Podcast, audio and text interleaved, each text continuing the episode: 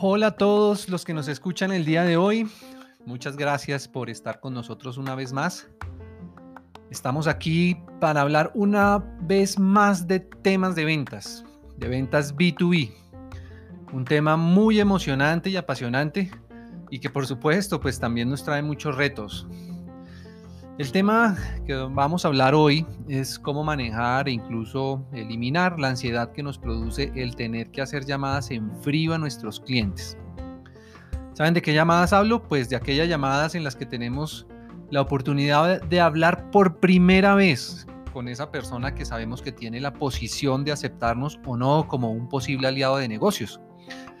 Así que sabemos que como en toda primera vez debemos causar la mejor impresión para poder continuar con una oportunidad de negocio. Es una llamada que, como decimos, es una bala de oro y como tal, pues no queremos desperdiciarla. Yo creo que a muchos nos ha pasado, pues también me incluyo, en que esta ansiedad que sentimos de saber que tenemos que hacer esa llamada nos impulsa a postergar e incluso a evitar ese momento tanto como podamos, alargando ese sufrimiento de no saber exactamente qué decir y el temor de que no salgamos triunfantes en el intento. La buena noticia es que hay muchas cosas que podemos hacer para manejar, disminuir e incluso eliminar esa ansiedad. Y aquí vamos a hablar de esos puntos claves que si tenemos en cuenta con la práctica, eliminarán por completo esa ansiedad dándonos una confianza que antes no encontrábamos y era la causante de esa ansiedad tan indeseada.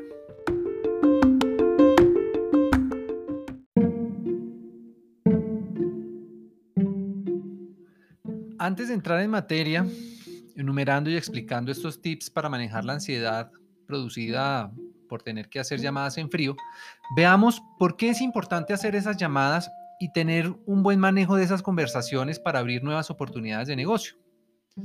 El tema está en las cifras. La experiencia nos ha mostrado que al seguir las técnicas y las mejores prácticas para conseguir nuevos negocios haciendo llamadas telefónicas a nuestros futuros o potenciales clientes, más del 90% de las llamadas que hacemos se convierten en oportunidades nuevas de negocio, con alta probabilidad de cierre. Esto quiere decir que contactar telefónicamente a nuestros prospectos es uno de los canales más efectivos para generar nuevas oportunidades de negocio. Entonces podemos decir que para generar nuevas oportunidades de negocio en un ambiente B2B, la experiencia nos dice que el canal telefónico, que implica hacer llamadas en frío, es más efectivo que el correo electrónico, que los mensajes por chat y que las comunicaciones a través de redes especializadas como el LinkedIn. Esto es una razón poderosísima para interesarnos en saber cómo usar adecuadamente la opción de llamar a nuestros prospectos para conseguir nuevas oportunidades de negocio. No debemos desconocer que hoy en día la experiencia digital ha suplido pues muchas de las formas de comunicación para los temas de ventas pero nos damos cuenta de que el canal telefónico sigue siendo uno de los canales preferidos por las personas que toman decisiones a alto nivel en las empresas respecto a lo que nosotros podemos ofrecer para sus negocios. El canal telefónico sigue siendo el canal más poderoso que tenemos para este objetivo, el más rápido. El canal telefónico es al mismo tiempo el canal más personalizado, es decir, en el que tenemos una experiencia humana mucho mayor.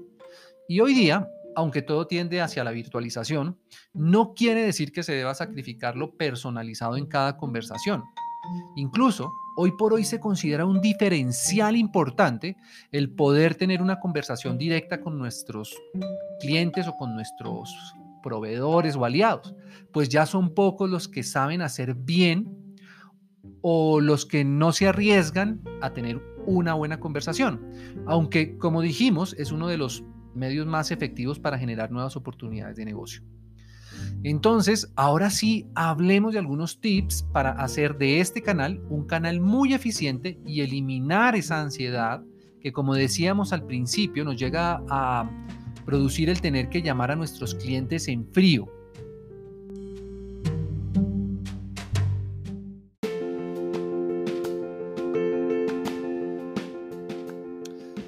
Vamos entonces a agrupar en tres momentos distintos los tips que podemos llevar a la práctica para reducir o incluso eliminar la ansiedad de las llamadas en frío. En el primer grupo serán las recomendaciones de lo que debemos hacer antes de hacer una llamada en frío. El segundo grupo corresponde a los tips que debemos tener en cuenta durante la llamada. Y el tercer grupo, por supuesto, las recomendaciones a seguir después de que hayamos, de que hayamos tenido la llamada para que ésta pues, pueda producir el resultado esperado. Entonces, antes de ir al teléfono y marcar el número de nuestros prospectos, lo más importante es hacer una buena preparación de la información necesaria para la llamada. Esto es fundamental y de esto depende en gran parte lo que vayamos a lograr en nuestras llamadas en frío y sobre todo el nivel de ansiedad con el que comencemos la llamada. Pues cuando no tenemos una buena preparación de la información, pues nos sentimos inseguros y esa inseguridad aumenta la ansiedad. Entonces aquí van cuatro tips para prepararnos bien antes de las llamadas en frío.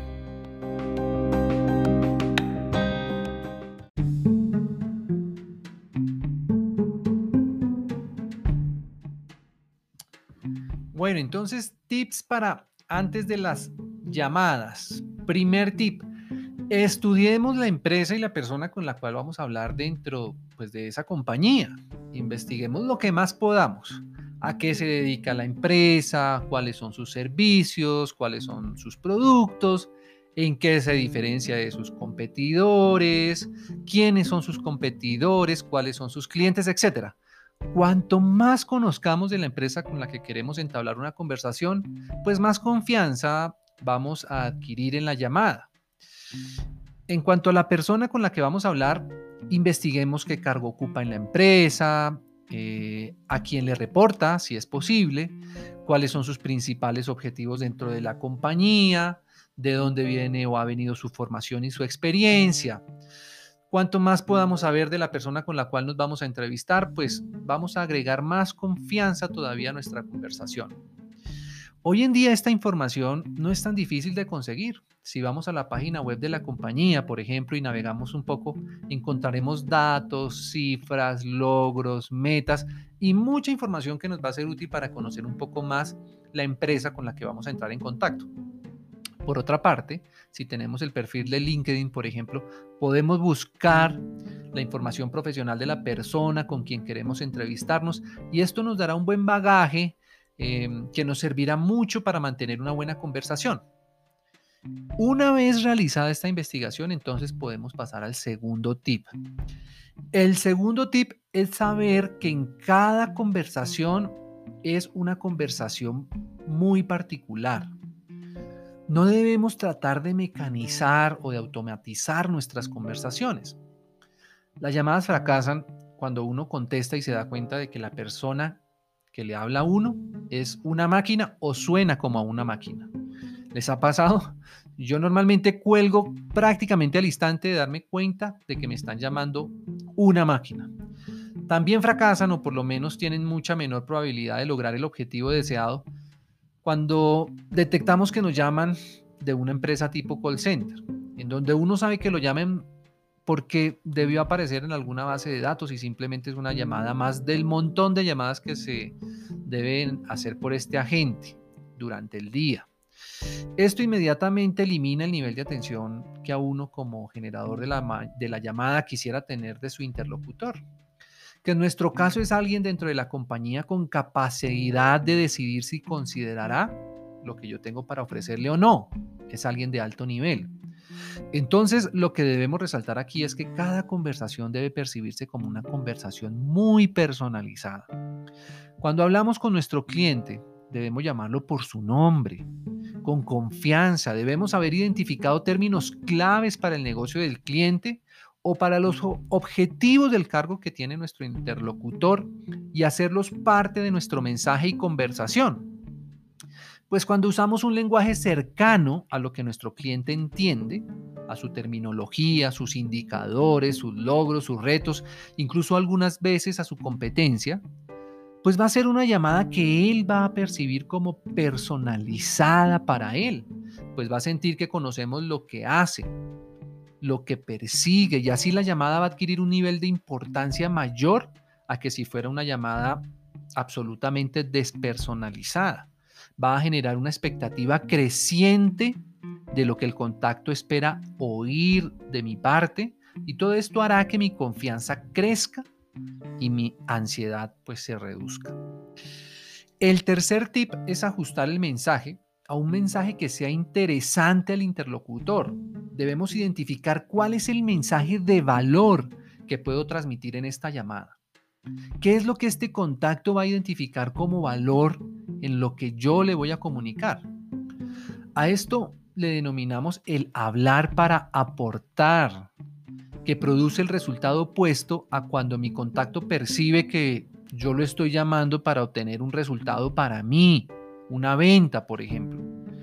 Cuando yo con mi mensaje logro comunicarle algo que a él le interesa, algo que para él es importante, la percepción de él va a cambiar significativamente y por tanto la resistencia natural de hablar con un posible proveedor desconocido va a desaparecer, pues habré logrado tener su atención hablando de algo que es de su interés. El cuarto y último tip para antes de hacer la llamada es definir un siguiente paso o el llamado a la acción, pues que yo espero conseguir con esta llamada. Muchas veces tenemos una conversación muy fluida, agradable, en la que sentimos que incluso la ansiedad no estuvo presente. Pero cuando colgamos nos damos cuenta de que no quedamos en nada, no definimos qué iba a pasar después de la llamada. Es decir, no hubo un verdadero avance en la oportunidad de negocio. Entonces es importante definir muy bien qué es lo que yo espero que resulte de esa llamada telefónica para asegurarme de proponérselo al contacto y continuar el avance de la oportunidad del negocio. Entonces, por ejemplo, lo que espero conseguir en esa llamada es una cita para una reunión personalizada, presencial o hoy por hoy vía videoconferencia o el objetivo de mi llamada es que el cliente entre a un sistema de información y me registre algunos datos para profundizar su necesidad, o tal vez es que me acepte una nueva llamada con un equipo más amplio de su organización. Antes de realizar la llamada, debemos tener este objetivo muy claro. Entonces, resumamos. Primero, estudiar al cliente. Segundo, personalizar nuestro lenguaje. Tercero, ajustar nuestro mensaje de valor para el cliente. Y cuarto, establecer claramente el siguiente paso de nuestra llamada. Con esto ya estamos listos para saber cuáles son los tips a tener en cuenta durante la llamada.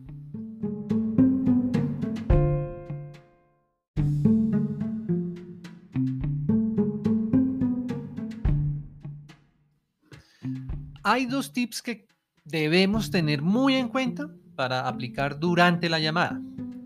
El primero tiene que ver con la estructura de lo que voy a decir, la estructura del mensaje. Es decir, tener claro el orden del desarrollo de la conversación con el cliente. Lo primero pues es hacer un corto saludo de presentación, incluyendo mi cargo dentro de la compañía. E inmediatamente después dar el mensaje de valor, que es lo más importante para el cliente y lo que hace que la llamada comience a ser una llamada interesante para él. Lo que no debemos hacer es comenzar hablando de cosas que son importantes para nosotros como empresa vendedora, como por ejemplo los años de experiencia en la empresa o el amplio portafolio que podemos ofrecerles, sino siempre darle prioridad a decir lo que es importante para el cliente, como por ejemplo, ¿qué es lo que puedo hacer para que su negocio sea más eficiente? Eso es realmente lo que va a llamar su atención. Otra cosa que hace fracasar de entrada las llamadas comerciales es iniciar haciendo preguntas. Esto llega a ser hasta molesto para nuestros contactos de poder. Entonces, la estructura correcta del mensaje debe ser primero un saludo corto donde llamo al cliente por su nombre y me presento, incluyendo el cargo que ocupo en la compañía. Segundo, el valor que yo le genero al cliente en términos de negocio. Y tercero, ¿cómo le genero yo ese valor? Cuarto serían mis diferenciales respecto a la competencia. A continuación, habrá espacio para tener un feedback del contacto, seguramente escuchar, responder algunas de sus, de sus preguntas y para finalizar, pues proponer siempre el siguiente paso que previamente ya hemos estudiado y definido. Esta estructura asegura que la expectativa y atención del cliente mientras que hablo se aumente en lugar de morir antes de que termine mi intervención y nos lleva a poder lograr el objetivo de nuestra llamada, que es, con el siguiente paso establecido, darle continuidad al avance de nuestra oportunidad de negocio. El segundo tip tiene que ver con la forma en que comunico el mensaje dentro de la estructura que ya vimos. Si la estructura es adecuada, pero mi lenguaje no verbal no es el adecuado para proyectar confianza y seguridad, pues evidentemente no va a ser suficiente para que el contacto perciba que esta es una llamada de valor para él. Hay varios aspectos clave para tener en cuenta aquí que suman para que la llamada sea exitosa la velocidad con la que hablo, el tono con el que digo las cosas, los énfasis que hago con mi voz. Todo esto tiene que ver con técnicas de comunicación asertiva y específicamente aquellas que se aplican para el canal telefónico en temas comerciales. En este punto recomiendo muchísimo el curso de prospección y pitch de ventas que encuentran en www www.smart-tap.co, en donde se ven detalladamente estas técnicas aplicadas a diferentes canales de comunicación, entre ellos el canal telefónico. También recomiendo los blogs y los podcasts de los temas de inteligencia emocional y comunicación que se pueden encontrar en el mismo sitio www.smart-tap.co y que allí incluso se puedan suscribir al newsletter para mm, que reciban todo ese contenido que preparamos para ustedes directamente en su correo electrónico. Bueno, quisiéramos dar un ejemplo de la materialización de estos tips que hemos visto. Si voy a hablar, por ejemplo, con el vicepresidente comercial de una empresa de telecomunicaciones, el inicio de la llamada debería ser algo así. Buenas tardes, Juan Carlos. Mi nombre es Julián Pérez, vicepresidente comercial de SmartUp. Y te llamo porque quería contarte que recientemente hemos logrado aumentar hasta en un 57% la conversión de ventas en los canales digitales para los servicios de hogares y personas. Esto mediante tecnologías de inteligencia artificial. Y hemos analizado sus canales de ventas de telco.com y quisiera mostrarte en detalle los resultados que lograríamos con nuestra solución.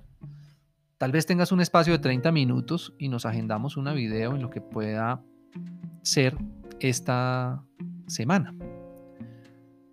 Más o menos sería algo así. Definitivamente no sería algo como esto. Buenas tardes, eh, ¿hablo con Juan Carlos? Buenas tardes, Juan Carlos. Eh, mira, discúlpame, ¿estás desocupado? ¿Tienes solo 10 minutos? Soy vendedor de SmartUp y me llamo Benito. No. Hola Juan, quería presentarte mi portafolio de productos. Es muy bueno, la verdad. Tenemos muchísima experiencia en inteligencia artificial y bueno, te puedo dar un buen precio. Definitivamente no. Buenas tardes, le llamo de SmartUp.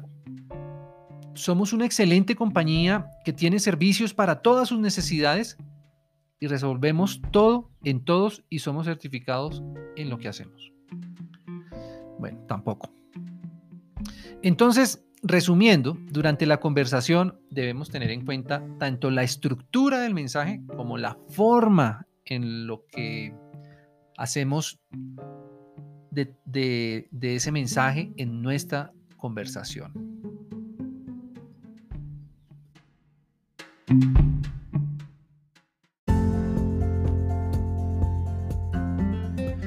Bueno, finalmente vamos a ver unos tips para después de la llamada telefónica.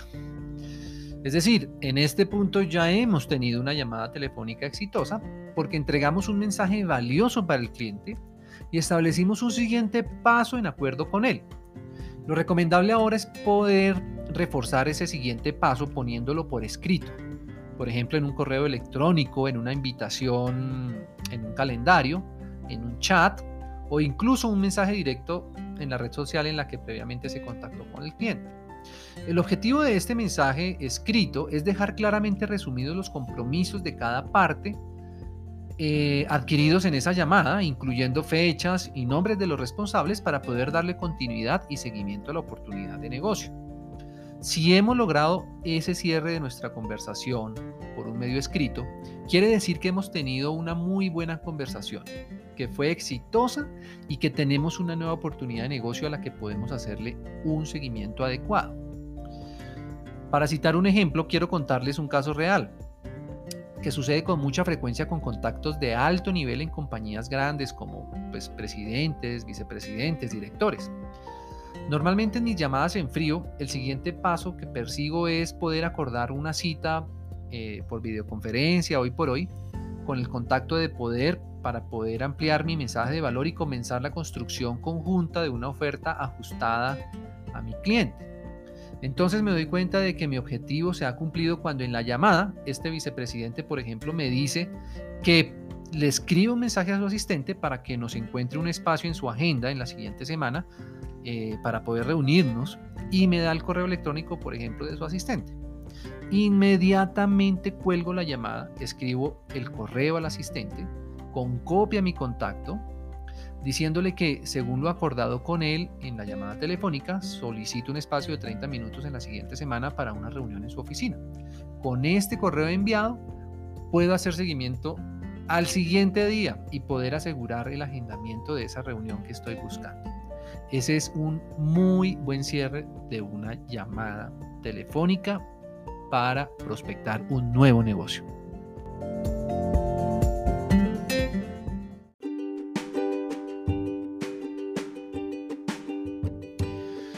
Bueno, pues hasta aquí los tips que con toda seguridad, si los seguimos en estos tres momentos de la llamada en frío, vamos a conseguir disminuir nuestros niveles de ansiedad y vamos a aumentar muchísimo los resultados que obtenemos en cada una de nuestras conversaciones. De hecho, casi que todas las barreras que tenemos para hacer llamadas en frío a nuestros clientes tienen que ver con que no hemos estructurado bien algunos de estos pasos para nuestra conversación. Si nuestro nivel de ansiedad es muy alto al inicio, puede ser porque todavía no tenemos bien estudiado al cliente o al interlocutor. Si cuando estamos hablando con el cliente nos entra la ansiedad porque éste nos pide muchas veces que repita lo que digo, por ejemplo, o percibimos que tiene la intención de colgar la llamada rápidamente, seguramente tiene que ver con que tenemos que trabajar en estructurar mejor nuestro mensaje o las técnicas de comunicación por el medio telefónico. Si nuestro caso, por ejemplo, es que hacemos muchas llamadas, pero no vemos que los temas avancen, pues puede ser que nos falte definir muy bien nuestro siguiente paso o incluso aterrizarlo ante el cliente para pues conseguir el siguiente paso. Todas estas recomendaciones, técnicas y habilidades pueden ser aprendidas y perfeccionadas. Todos podemos adquirirlas. No hay nada que sea exclusivo para gente superdotada en términos de comunicación, ni mucho menos. Por último, quiero invitar a todos los que quieran volverse expertos en conseguir nuevas oportunidades de negocio usando llamadas telefónicas en frío, dirigidas a contactos de alto nivel, que son los ejecutivos con capacidad de toma de decisiones en las compañías, que entonces vayan a nuestro sitio web www.smart-tap.co www.smart-tap.co y revisen la oferta de cursos de ventas y comunicación. Con seguridad que podemos ayudar a reforzar o a afinar estas habilidades para que sean más exitosos en sus ventas B2B. Hasta la próxima.